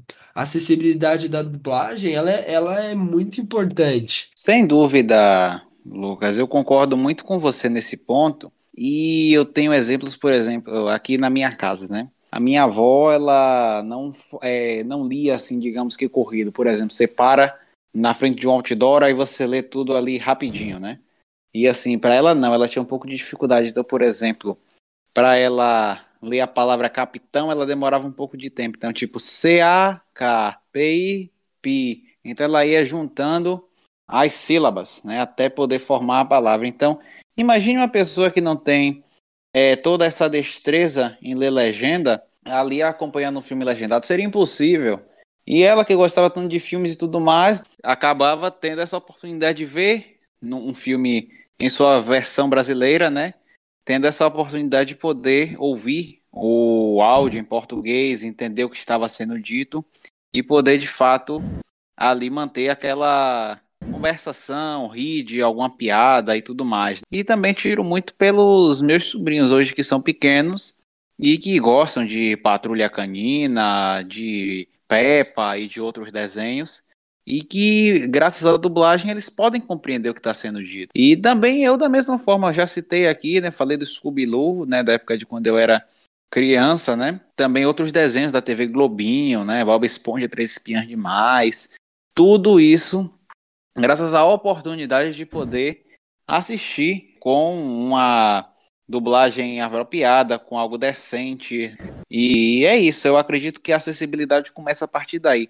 Desses pequenos casos, tem a questão dos deficientes, tem a questão dos idosos, a questão das crianças e até mesmo a questão de nós que estamos aí nessa linha de adultos, porque muitas vezes você está ali assistindo uma coisa, por exemplo, você vai, hoje em dia com o streaming, você vai cozinhar, você não vai ouvir algo, por exemplo, em inglês enquanto você cozinha, porque se você perder o timing ali da coisa para poder ler uma legenda, tipo, sei lá, sabe, meio que perde um pouco da essência da coisa nesse sentido. Então é meio que a questão da oportunidade mesmo de você poder desfrutar daquilo. Então a acessibilidade começa por aí, de você poder ouvir algo no seu idioma, de você rir de uma piada adaptada, nesse tipo de coisa, né? Então, é também a acessibilidade ela poder invadir né, a casa de uma senhora que pode morar lá no interior de Goiás, por exemplo, é, ali no meio do Brasil, literalmente no interior, no coração do Brasil, é, por sua antena parabólica, chegar um filme dublado, ela entender tudo perfeitamente e ali seguir a vida, entendeu? Então, acho que é muito dessa questão de você poder fazer com que as pessoas possam é, ter cultura e cultura por meio da acessibilidade, cultura por meio da dublagem. Porque se você fecha esse caminho, fecha para as pessoas essa oportunidade, você fecha essas fronteiras de conhecimento, porque um filme está te trazendo conhecimento, um documentário está te trazendo conhecimento, ou também não só conhecimento, mas também relaxamento, diversão. Então eu acho que é muito a respeito disso. Enfim, eu acredito que a acessibilidade começa nessas pequenas coisas e parte para maiores, como por exemplo na questão dos deficientes visuais. Eu tenho dois exemplos para dar sobre isso. É, um deles é um meu primo, ele tem 8 anos, e ele gosta muito de assistir animes. E o favorito dele é Naruto. Ele já assistiu tudo de Naruto que tem em português para se assistir. Mas ele quer ver mais, ele quer ver o final, ele quer ver a continuação que tá acontecendo agora, que é Boruto. Mas ele tem 8 anos, ele sabe ler, mas não rápido bastante para acompanhar uma legenda. Então, estão rolando aí uns boatos de que está acontecendo essa dublagem e eu quis contar para ele, para ver como é que ele reagir. E ele ficou todo feliz. Falar, ah, nossa, eu não aguentava mais assistir não entender nada, porque para ele, ele quer entender a história. Legendado ele não consegue entender a história, ele não consegue acompanhar a história que ele gosta, porque os personagens não estão falando a língua dele. Outro exemplo também, eu gosto muito de jogar. Quando eu fui jogar GTA V, tem muita coisa da história de GTA V que eu simplesmente passou batido para mim, porque eles falavam durante enquanto eu estava dirigindo no jogo. Que, como é que eu ia ler a legenda e prestar atenção no caminho que eu estava indo. Às vezes eu estava na perseguição e o cara estava me seguindo. Como é que eu ia parar para ler a legenda? Se eu lesse a legenda, eu bati o carro. Não dava certo isso. Se tivesse em português, ia ser tranquilo. Eu tive que ver o cara jogando para poder ler a legenda enquanto o cara jogava, para poder eu entender a história do jogo. Que não eu não passaria por isso se o jogo tivesse em português. Você que está nos julgando, falando, cara, isso é preguiça. Não é, cara. Não é preguiça. Se trata de, de, de ter proveito do que você tem, cara. Sabe? De ter, sabe, aquilo, aquilo por completo. É claro que, por exemplo, é, a gente falou agora de acessibilidade, mas agora eu quero falar de polêmica. Polêmica, eu quero, quero botar fogo no parquinho agora é o papo agora é sobre o quê? Legenda versus dublado. É um embate aí e tudo mais. Já vou dar minha opinião, já vou trazer aqui o que eu penso. Que eu acho que os dois são bons. Nenhum anula o outro. Para mim, minha opinião. Eu, por exemplo, como fã de cinema, como um, estu um estudante, né? Uma pessoa que estuda interpretações, que estuda é, é, diversas coisas, eu, eu sei que eu preciso dos dois. Um, por quê? Porque eu também estudo dublagem, porque eu também amo essa parte da interpretação e também pelo, pela, pela parte de, de assistir e, e ter a, a interpretação completa daquele, daquele ator.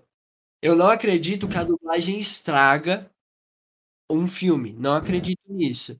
Mas eu sei que a dublagem ela não vai conseguir passar é, 100% o que o, uma pessoa fez. Por exemplo, o novo Joker, é, o novo Coringa do Joaquin Phoenix, eu não assisti, eu assisti dublado depois. A primeira vez que eu assisti, eu assisti legendado. Porque, cara, a interpretação do cara e tudo mais é muito surreal. É muito surreal. É um dos atores que eu mais gosto. É, você chegar no nível do Heath Ledger é tipo assim.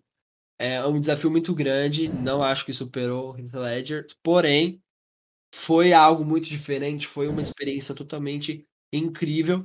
E eu precisava assistir legendado primeiro. E quando eu assisti dublado, cara, foi uma experiência muito legal também. Porque eu falei, tá, esse cara aqui que dublou, ele é muito bom. Porque ele me trouxe outra parada. ele me trouxe outra perspectiva. Ele, ele não trouxe uma versão brasileira, ele trouxe uma versão do ator brasileiro fazendo aquilo, sabe?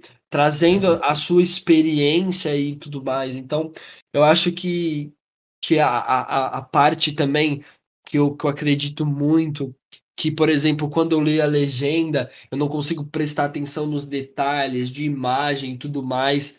E, cara, chega um, uma parte do filme que as luzes, que, a, que, a, que, que o que passa nas luzes, que o, o que passa hum, vai mostrando do nada ele tá numa parte muito clara e de repente ele vai ficando é, escuro as imagens e tudo mais, como se ele estivesse entrando numa profunda é, treva. Eu não consegui prestar atenção nisso na primeira vez, por quê? Porque eu tava lendo. Então não se trata só de preguiça, que eu tava falando no início. Se trata de que eu não consigo ter a experiência por completo.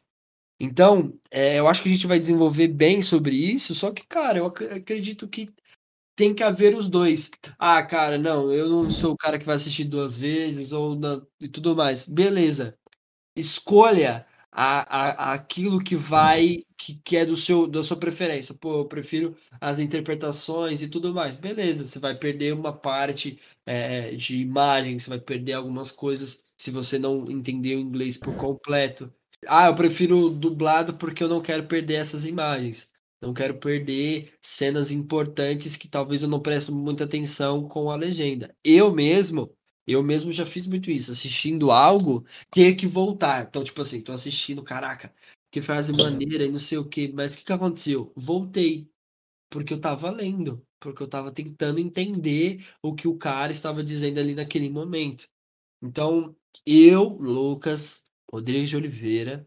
Faço os dois porque eu amo os dois. De, de ter a legenda para ter a interpretação do ator e de ter o, o dublado também para prestigiar a boa dublagem que nós temos no Brasil e para ter a experiência do filme, de tudo.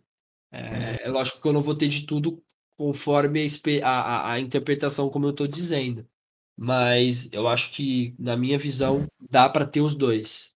Bom, já eu, né, eu acredito que assim, a gente precisa, de fato, como é eu posso dizer? Tem uma questão de perspectiva, sabe? Eu acredito que a legenda, também como a dublagem, cada uma tem os seus suas importâncias, né? Assim a gente possa dizer. Mas eu prefiro ainda a dublagem, né? Eu prefiro ficar com a dublagem. Se alguém gosta de legenda, sinta-se à vontade, né? A gente não vai brigar por causa disso. A gente já tem muitas discussões por aí, né, que são mais importantes do que isto. O que a gente não pode aceitar, de certa forma, são pessoas que defendem a arte, que só falta tatuar o nome arte no corpo, ou que só falta se pintar de arte de cima a baixo, e no fim das contas despreza a dublagem, né? E a gente precisa lembrar que a dublagem é uma arte. Né? A dublagem está aí justamente para a gente poder consumir, para a gente poder de fato admirar esses profissionais, porque não é um mercado fácil, é um mercado complicado, tem várias questões né, envolvendo pequenas coisas, pequenas causas, pequenas situações. Então, só quem está acompanhando mesmo para poder saber o que, que essas pessoas passam,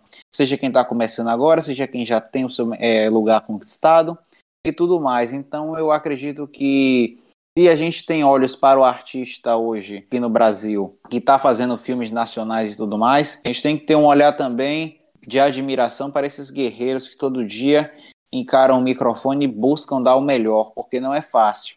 Então, o que é fácil é a gente pegar e ficar criticando, falando um monte de coisa, sem coerência alguma, sem domínio de causa nenhum, achando que está fazendo algo bacana, algo legal, algo que de fato tem alguma coerência. Só que não tem, não tem coerência alguma você desprezar algo que está ali fazendo o seu papel, sendo prestado o seu papel. A dublagem não está ofendendo ninguém, muito pelo contrário, a dublagem está alcançando mais pessoas. Então, as pessoas que se dizem consumidoras da arte e hoje em dia estão querendo cada dia mais uma arte minimalista, sendo que a gente tem que ter uma arte que é plural, vamos então abrir os nossos olhos, enxergar as coisas de uma maneira diferente, enxergar que não é bem assim do jeito que está sendo pintada a coisa.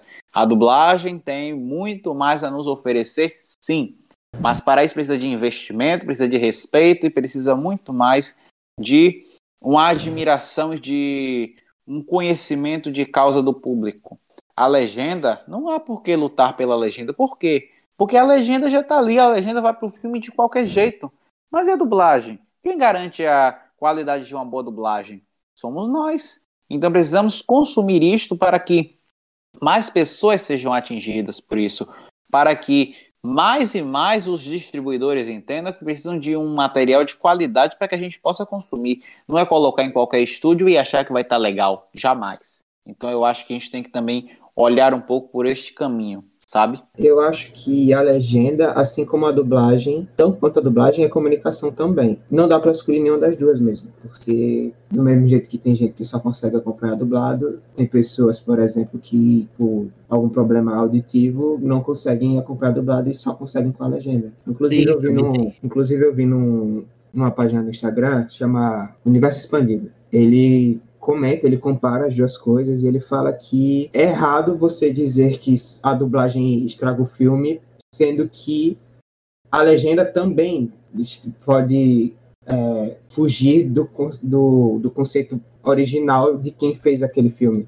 Porque se a dublagem altera o que foi concebido originalmente para o filme, a legenda também altera a, o, o, o visual do filme. Porque quando o diretor fez o filme, montou o filme, fez a fotografia e tudo mais, não estava na cabeça dele as, as, um, aquelas palavras embaixo da tela. Não era isso que ele queria que o público olhasse. Ele quer que o público olhe o filme. Então, não existe um, um mais correto do que o outro. E ele fala lá, não, eu vejo pelo diretor. Se o diretor é mais focado no áudio, eu assisto o filme legendado primeiro e depois vejo dublado. Se o foco do diretor é o visual, eu vou ver o filme dublado primeiro e depois vou ver legendado, para poder ter a melhor experiência possível e mais completa. Aí você, você pensa que o certo, o mais fiel ao original é você assistir sem legenda alguma no áudio original. Ok, o inglês é a língua universal, é mais fácil achar pessoas que saibam inglês. Mas se você quiser, por exemplo, assistir Dark quem vai aprender alemão só para assistir a série Dark não funciona, você tem que escolher. E é interessante que tenha as duas opções, para quem prefere ou quem só pode uma. Cara, o, o que eu, penso muito, e agora eu, eu vou para um universo um pouco diferente, né? A gente lembra muito do inglês, igual você disse, mas eu não esqueço do discurso do Bon Joon-ho, do é, o filme Parasita, que ele fala pros americanos isso. Ele fala assim: explorem o mundo da legenda, né? Explorem mais a legenda. O que, que ele tá querendo dizer? É assim, saia um pouco do seu universo. E eu, eu acho que eu, eu teve um tempo que eu fiquei mais apaixonado pela, mais pirado pela dublagem do que pra, pelo propriamente o cinema, as interpretações. Eu não conseguia unir os dois. Só que esse é o ponto. Eu tenho que explorar esse universo, esses universos. Eu tenho que ir e, por exemplo, eu não, não consegui assistir Parasita dublado. Eu não consegui. Por, primeiro que, enfim, não estava muito harmônico a parada e tudo mais. Porém, foi uma experiência muito legal. Foi algo muito importante para mim ter visto aquele filme legendado. Tentei dublado, não consegui. Mas eu acho que são experiências, cara. Eu, eu não gosto dessa frase de, de dizer isso está errado ou isso está certo. Tudo, lógico que depende. Cara, eu não posso dizer que a legenda está errado. Tipo, não, você não pode assistir legendado, assista dublado. Não, você não pode assistir dublado, assista legendado porque é a melhor forma. Não, cara. Dizer que a dublagem estraga o, o, o, a, o filme, o série e tudo mais, é, é cara, é, é, ridículo de ouvir isso porque é minha experiência. É minha experiência. Vou voltar no Brooklyn Nine-Nine. Cara, é ridículo em inglês. É ridículo. Por quê? Você não entende as piadas internas, você não entende o que, que acontece do contexto do policial ali. Você não entende. Aí chega um cara. Aí, mano, aí chega um cara. Eu fui ver a música que o cara tava cantando no, no inglês lá. Era uma música tipo. É, se não me engano, eu não lembro agora, não vou afirmar, mas era de uma mulher e tudo mais. Era no sentido, tipo, como se ele tivesse no lado é, é, feminino dele. Aí, cara, mudou tudo aqui no Brasil. O cara cantou. Sou um gordinho gostoso, sou um gordinho gostoso. É só a dublagem brasileira que pode proporcionar isso. Porque eu não ia entender a piada daquele momento que estavam interpretando nos Estados Unidos. Eu não ia conseguir entender porque referência de lá, é, é, a cantora de lá, não vou ter essa referência. Agora, quando o cara canta só um gordinho gostoso, aí me quebra, mano. Eu assisto esse episódio só para ver esse momento, que é maravilhoso. Assim como em outros momentos que eles falam de, de do ratinho, como é, aqui do, do, do, do SBT, quando eles falam de referências brasileiras. Propriamente, eu tava falando com os meninos, né, sobre o filme O Faz de Conta que Acontece, do Adam Sandler, da, da Disney, que, cara, é muito da hora essa cena. É muito, é muito maneiro porque o personagem do Adam Sandler, ele meio que vai contando as historinhas pros, filhos, pros, pros sobrinhos. E aí os sobrinhos, quando eles contam a parte deles, acontece a, a, só a parte deles na vida real. Então, tipo, se ele contou assim, ah, o meu tio vai. O personagem que é interpretado pelo meu tio vai pegar fogo na vida real. Aí isso eles falam.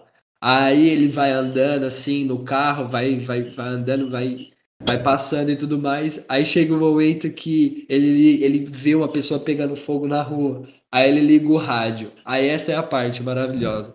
Que o cara fala assim, tipo, como se fosse na igreja. Ah, porque Deus vai mandar fogo e não sei o que. Aí ele troca o número da rádio. Aí vai. O Botafogo faz um gol. Cara, olha essa referência do Brasil. Você não vai ter essa referência lá fora deve ter sido algo de lá que a gente não sabe. Então, lá na legenda, se você colocar a legenda, tá uma parada muito nada a ver com Botafogo faz um gol. É lógico. Por quê?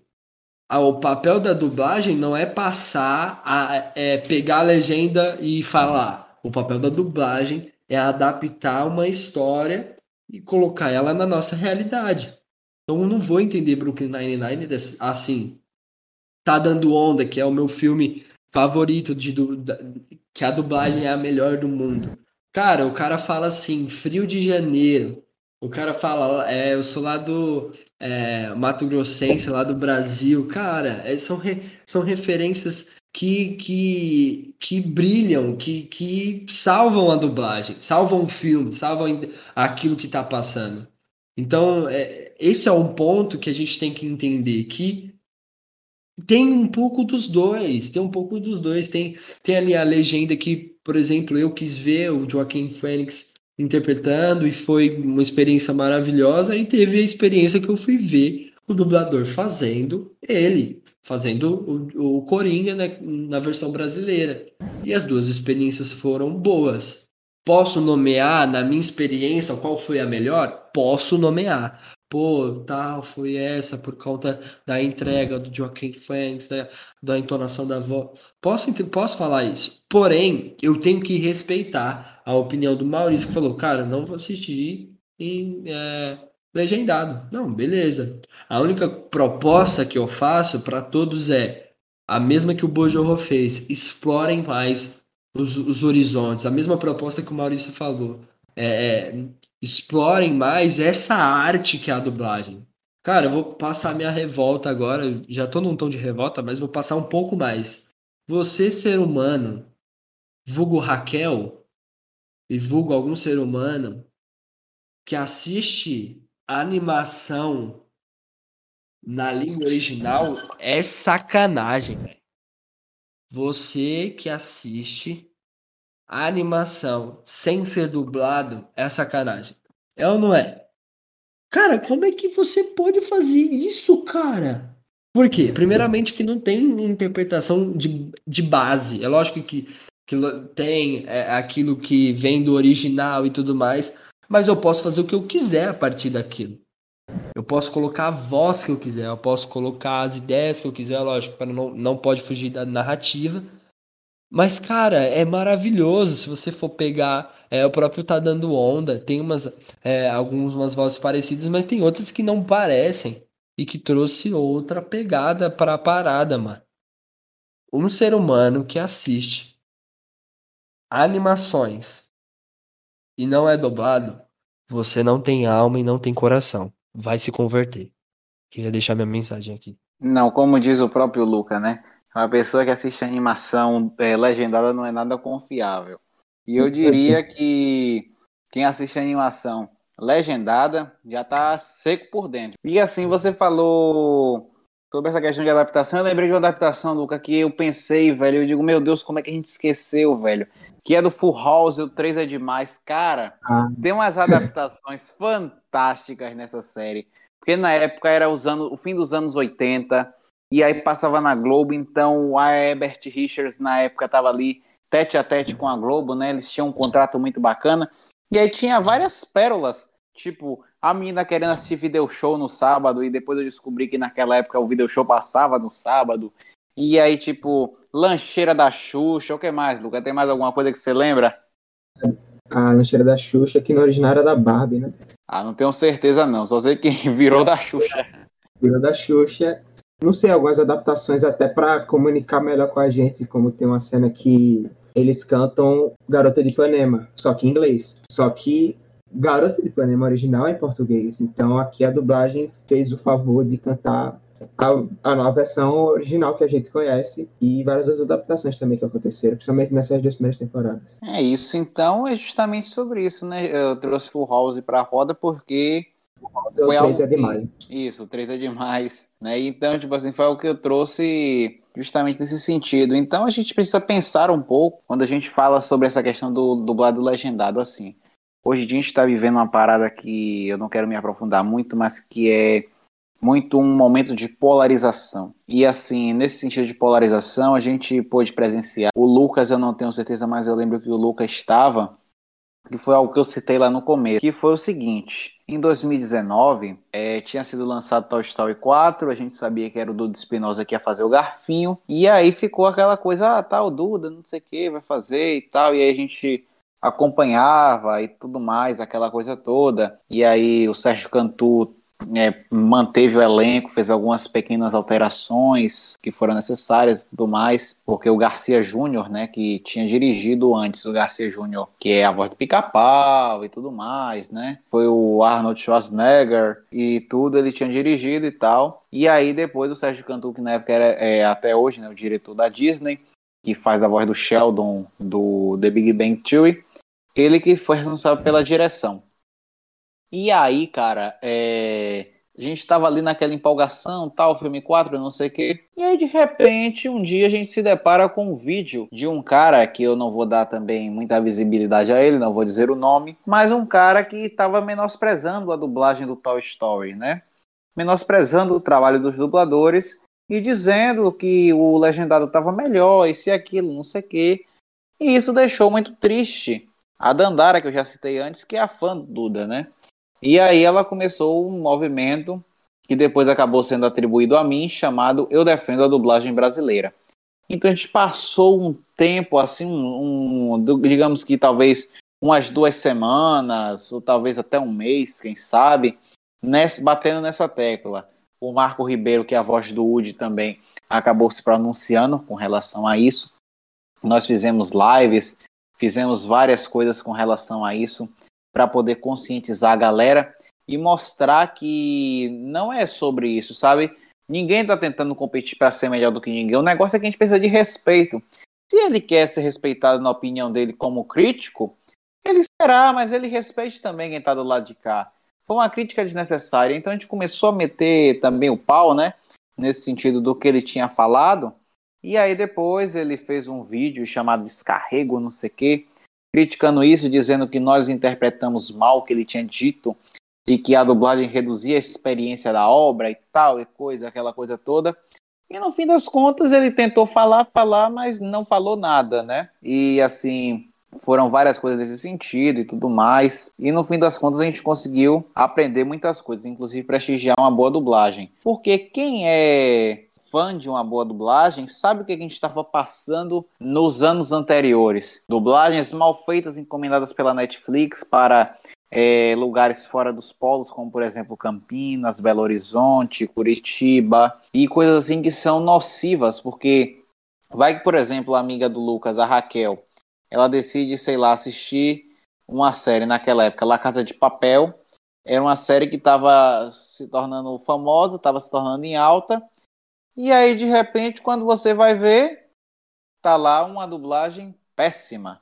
Então é muito sobre isso, sabe? Então vai-se de uma luta. Aí quer dizer, vem uma dublagem muito bacana, que foi a do Toy Story 4, uma dublagem formidável, né? E aí vem uma pessoa para criticar aquilo ali. Aquilo ali foi, digamos que, devastador. Então a gente conseguiu também manter nossa marca, a marca de prestígio, que foi criada pelo Marco Ribeiro, hashtag prestigia boa dublagem. E também o Eu Defendo a Dublagem Brasileira.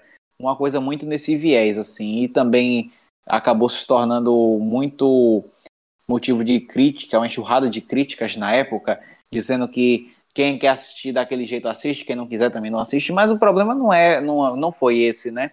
O problema foi justamente o desrespeito. Então, foi isso, né? E é isso, né? O que eu queria trazer para poder salientar. O que a gente quer não é mostrar que um é melhor do que o outro. O que a gente quer é mostrar que existem caminhos a serem explorados, como eu já falei, entendeu? A gente não pode se render a uma pequena coisa.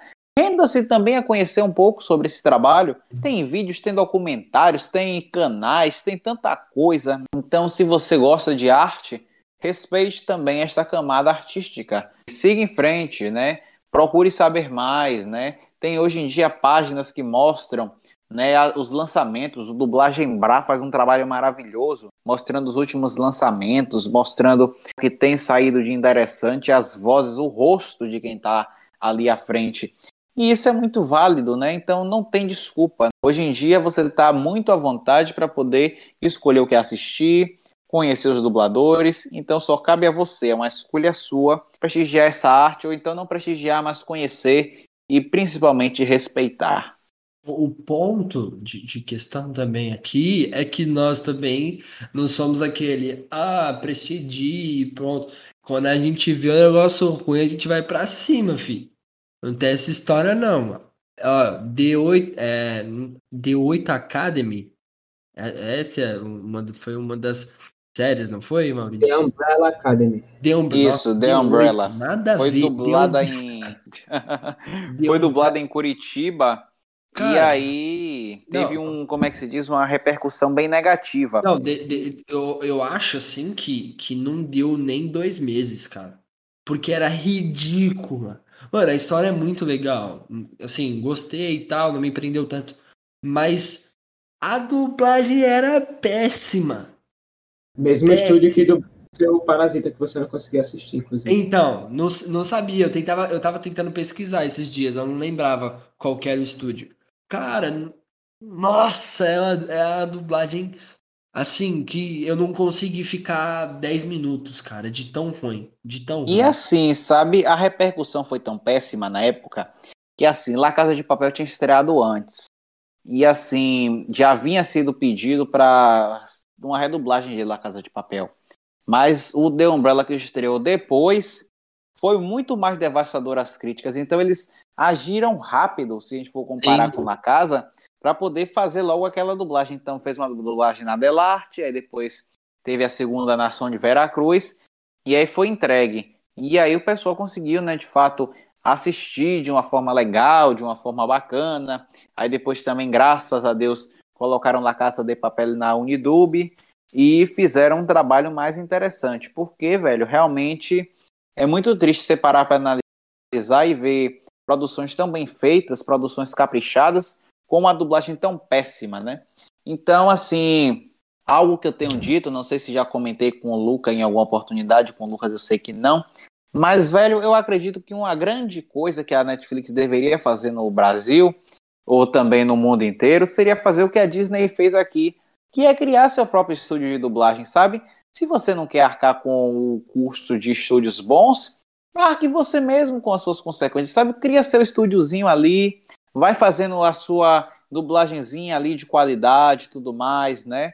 Com o seu padrão Netflix, vai criando seu padrão, melhor do que tá entregando certas coisas. E a Amazon tem feito isso também, sabe? É algo muito triste e é algo que você vê que não existe no Globoplay, por exemplo. O Globoplay veio aí Milagre da Cela 7, um filme que foi tocante, muita gente chorou, mas era uma dublagem da Dub Company de Campinas, que era uma dublagem que estava fora do padrão. O que, é que a Globo fez? É, fez, pegou, foi lá para o Back Studios, no Rio de Janeiro, e redublou. Aí colocou lá no streaming, passou na televisão com a dublagem nova, com a dublagem de qualidade, com Sérgio Cantu e Letícia Japiaçu. E assim, é esse tipo de coisa, sabe? É isso que tem faltado. Um respeito também com os fãs. Então é bem nesse sentido aí a coisa. Então... Quem faz, quem, faz, a parada é a gente, quem assiste é a gente, quem prestigia é a gente. Então, esse é o ponto que eu também levanto, que a gente não passa a mão na cabeça e pronto, acabou. Não é isso. O, a questão é de tanto gostar e, e, e aprovar as coisas que a gente levanta esse ponto. E eu não quero vir aqui falar, ah, Curitiba é, é, é pronto, já era. Não, é entrar dentro do padrão. Meu, São Paulo e Rio batalharam para criar suas normas, criar as suas fórmulas, e vieram outras pessoas tentando, meu, quase é, é, piratear a, a dublagem, cara. E esse é o resultado. O resultado é pessoas indo contra. Indo contra porque nós amamos a dublagem brasileira.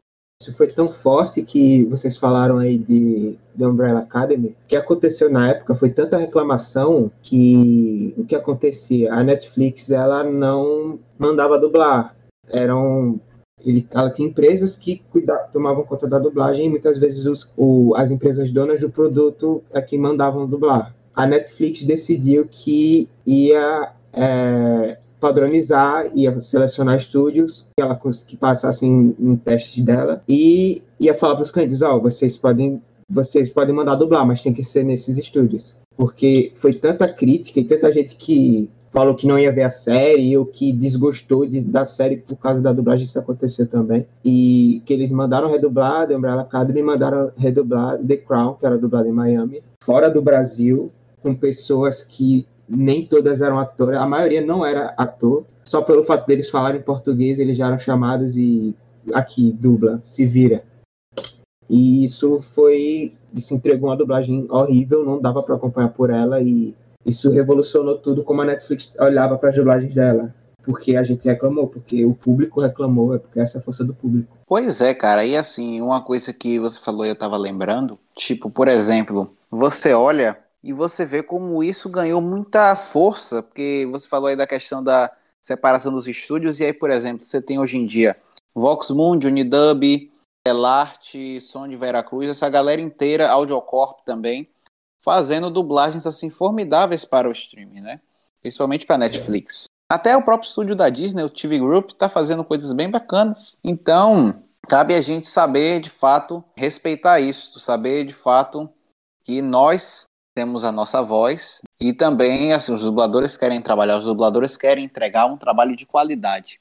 E a gente não pode esquecer também que essa galera que está dublando fora dos polos, assim, Campinas, Belo Horizonte, Curitiba, essa galera aí tá fora do padrão, fora das normas, fora do, do acordo do sindicato dos artistas e diretores, que é o SATED. E assim, por exemplo, isso não dá garantia de nada. Tem relatos absurdos de exploração trabalhista nesses polos.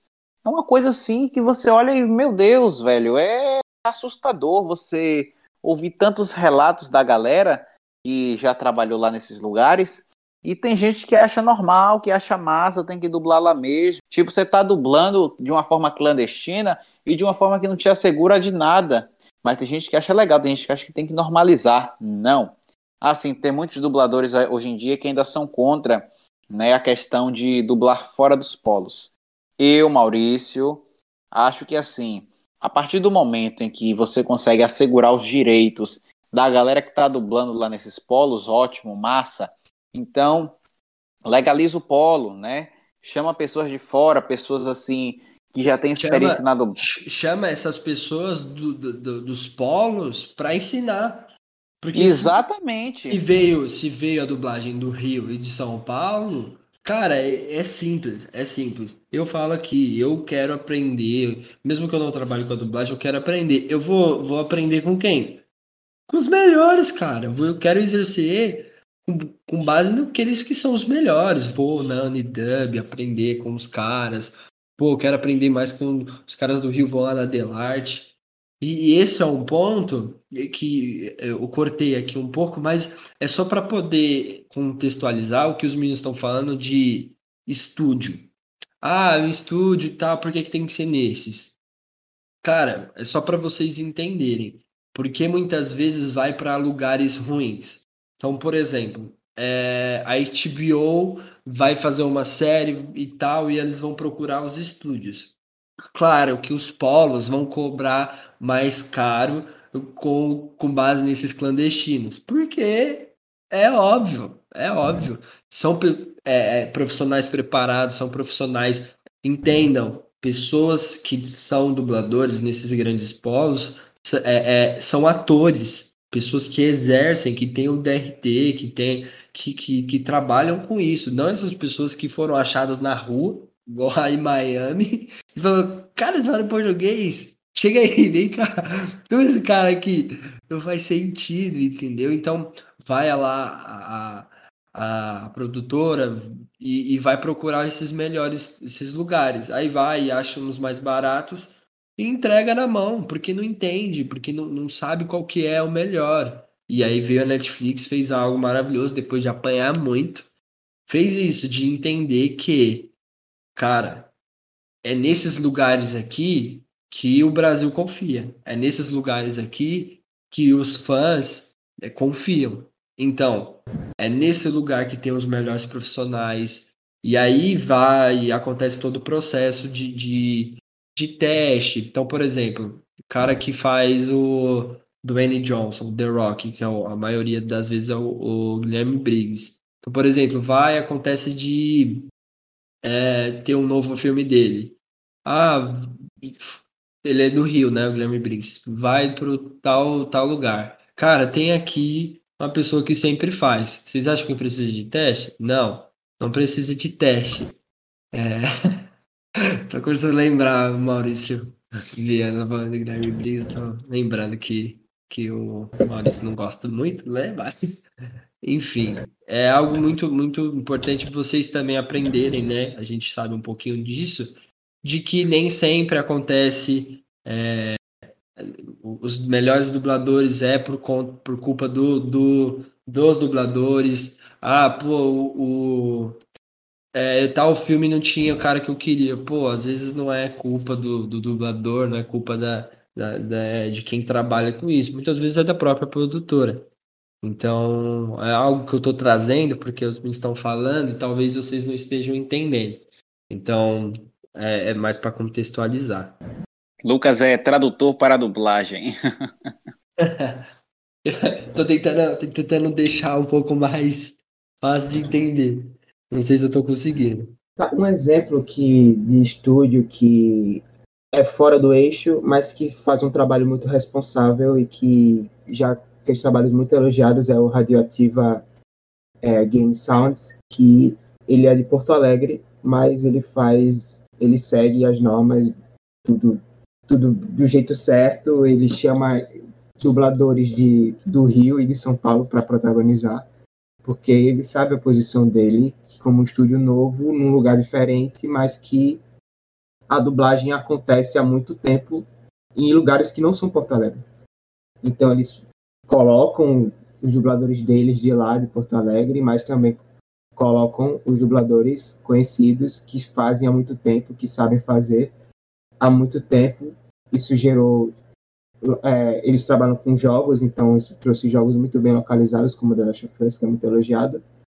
E foi localizado fora do eixo, então não é uma regra assim, ah, vai sempre ser no Rio de São Paulo, não vai prestar. Não, é só fazer de forma responsável.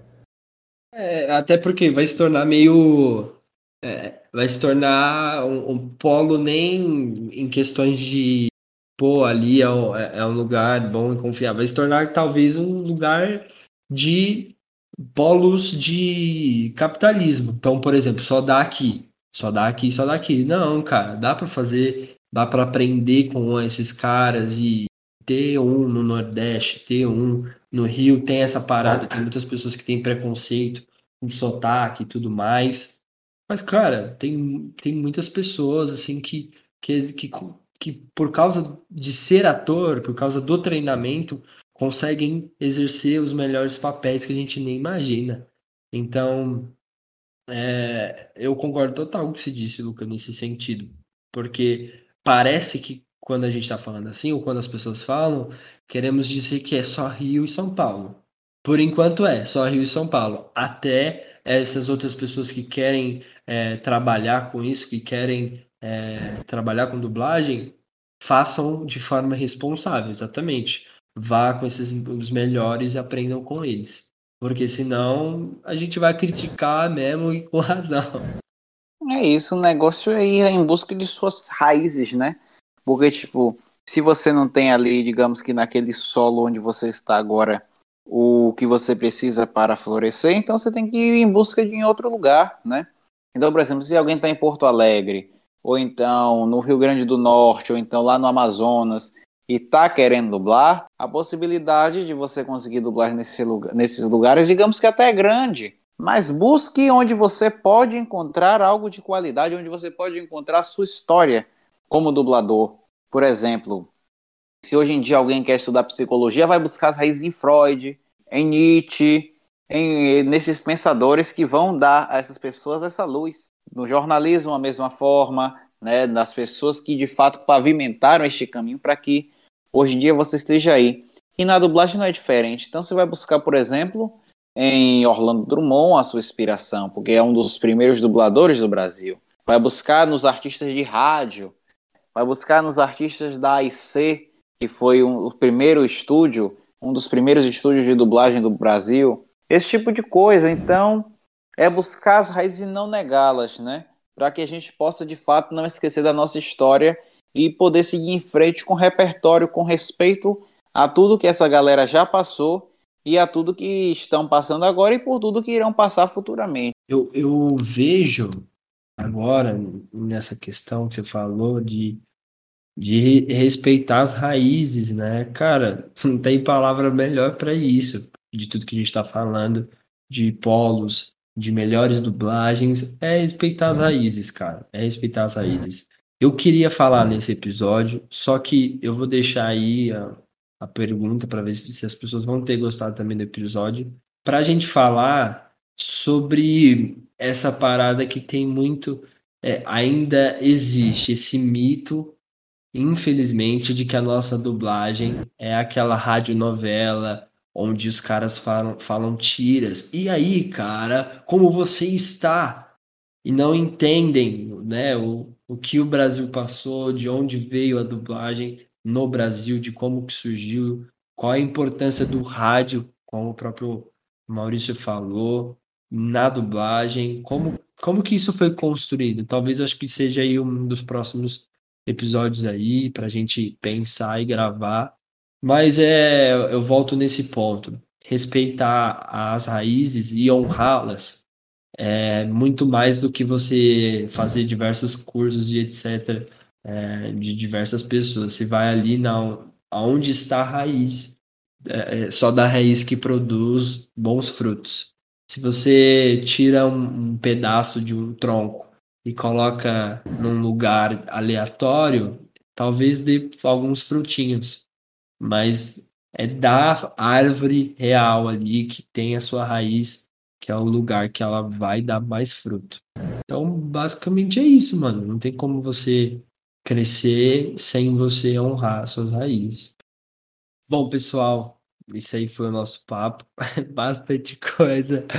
Cara, eu não sei se você entendeu tudo que a gente trocou ideia aqui. Foi mais uma conversa da, das nossas indignações e, e paixões nesse meio aí, que é a dublagem. Tem muita coisa para falar, tem muita coisa para aprender. Cara, se você aprendeu, sei lá, 10% de alguma coisa que a gente falou e quis entender um pouco mais, quis entender cara, como que uma pessoa que faz esse personagem consegue fazer outro? Que, que coisa, que parada diferente é essa e tal? Cara, eu convido você a chamar aí a gente. Instagram do Maurício. Quer falar, Maurício, do seu Instagram aí, pessoal? Ah, claro, sintam-se à vontade para estar acompanhando a gente, né? Eu tô lá como arroba o universo da dublagem. E lá a gente está sempre compartilhando algumas coisas, né? Temos o nosso podcast, fazemos também lives, os posts um pouco interativos com relação à dublagem, stories também. Então, esse tipo de coisa que você encontra por lá, né? E assim, são os frutos, né? Uma gratidão imensa. Eu tenho a agradecer também, já aproveitando ao Lucas pela oportunidade. Agradecer também ao Luca que está aqui hoje a gente conversando um pouco sobre isso, né? porque a estrada é longa, junto com o Lucas, né? O primeiro, gente... né? O primeiro seguidor. Exatamente. o meu primeiro seguidor, meu Deus. E assim, é muito bacana a gente perceber o que a gente vai fazendo, o que a gente vai pavimentando, né? Então, minha gratidão nesse momento por ter estado aqui, por ter compartilhado um pouco com vocês, né? E é pouco mesmo, assim, é muita coisa que a gente tem para falar sobre a dublagem, né? Eu diria que realmente foi um primeiro passo, né? E espero que venham outros, né? Tomara que a gente possa continuar se encontrando para poder bater este papo sobre essa arte. Então, só reiterando, arroba o universo da dublagem. Segue ele lá. Você vai ver lá nos comentários sempre o Luca. Lá comentando tudo, eu, eu e o Luca, essa dupla aí para comentar lá. Nossa, é, é muito bom o que já aproveito para elogiar o Instagram. Não foi à toa que eu comecei a seguir acompanhar tudo, porque é, eu vejo que faz tudo ali com muita excelência, com esse propósito, né, de, de comunicar e, e gerar no nosso meio a, a dublagem cada vez mais perto, né. Então, cara, muito obrigado por estar aqui, muito obrigado a você, Luca, é, também por ter topado estar com a gente aí, um cara que que tem muita coisa aí para falar, pelo menos vocês vão ver ele mais aqui com a gente, se Deus quiser. E muito obrigado você que nos ouviu até aqui. Espero que você tenha gostado desse episódio. Siga-nos ali na rede social, principalmente no Instagram, arroba Podcast. A gente vai estar sempre postando as nossas novidades, os próximos episódios.